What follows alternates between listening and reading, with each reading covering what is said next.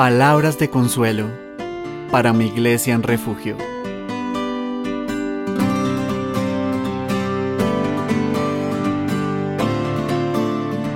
Hoy estaremos meditando en Eclesiastés 11:9. Dice este versículo: Alégrate joven en tu juventud, y tome placer tu corazón en los días de tu adolescencia, y anda en los caminos de tu corazón, y en la vista de tus ojos. Pero sabe que sobre todas estas cosas te juzgará Dios. La reflexión del día de hoy se titula Alégrate. Una gran cantidad de incrédulos, al no tener una adecuada comprensión del propósito de los mandamientos de Dios y del Evangelio en general, creen que el cristianismo consiste en la autoimposición de una larga lista de prohibiciones aburridas que terminará menoscabando su anhelo de ser felices, por lo que muchos jóvenes acaban argumentando algo como lo siguiente. Yo por ahora quiero ser feliz, yo quiero vivir, y tal vez cuando ya sea mayor creeré en Dios. Mas no solo esto, sino que también hay muchos adultos que al día de hoy consideran que es absolutamente esperable y hasta deseable que un joven cometa toda clase de atropellos, imprudencias y tonterías, pues para estos adultos, neurona joven necesariamente es lo mismo que neurona torpe. Y así,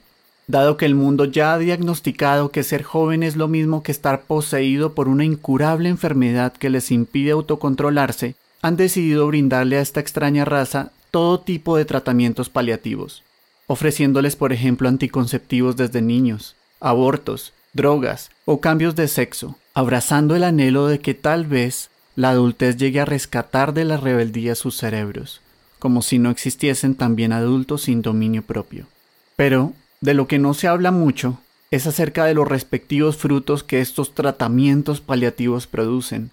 los cuales el joven estará condenado a cosechar, teniendo por tanto que invertir su adultez y en ocasiones su vida entera en intentar sobrellevar las nefastas consecuencias de sus actos juveniles que lo perseguirán durante toda su existencia, bien sea a modo de dificultades o penalidades tangibles, o bien sea a modo de imborrables pensamientos de culpa. Y si a esto se refiere el mundo cuando dice que quiere ser feliz, yo preferiría entonces no serlo. Cuán tristes son las consecuencias que se han recogido del hecho de rechazar a Dios, quien anhela nuestro pleno gozo y nuestra paz. En nuestro versículo de hoy, el predicador invita a la juventud a estar alegre y aprovechar toda aquella energía y talentos propios de esta edad antes de que pase el tiempo y les sean quitados. Pero guardando siempre en la mente y en el corazón aquella ley de Dios que busca que seamos verdaderamente felices. Si un soldado tiene un mapa que le indica dónde están escondidas las minas, de seguro lo usará, pues sería irracional que dijera, no, siento que este mapa me quita libertad, yo mejor quiero andar sin él por donde yo quiera.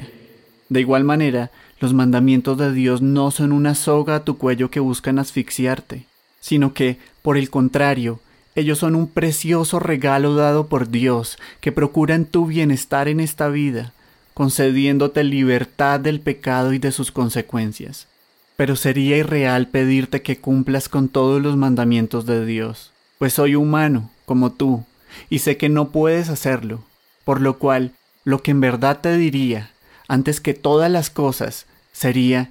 cree en Cristo, pues es solamente por medio de su Espíritu que puede ser capacitado para amar realmente la ley de Dios y para ser feliz en el hecho de glorificar a Dios cada día en tu propia vida por medio de la obediencia a su palabra. Y eso, te lo garantizo, siempre hará bien a tu alma, incluso en aquellos momentos en que necesariamente debas pasar por diversas pruebas a lo largo de este peregrinar.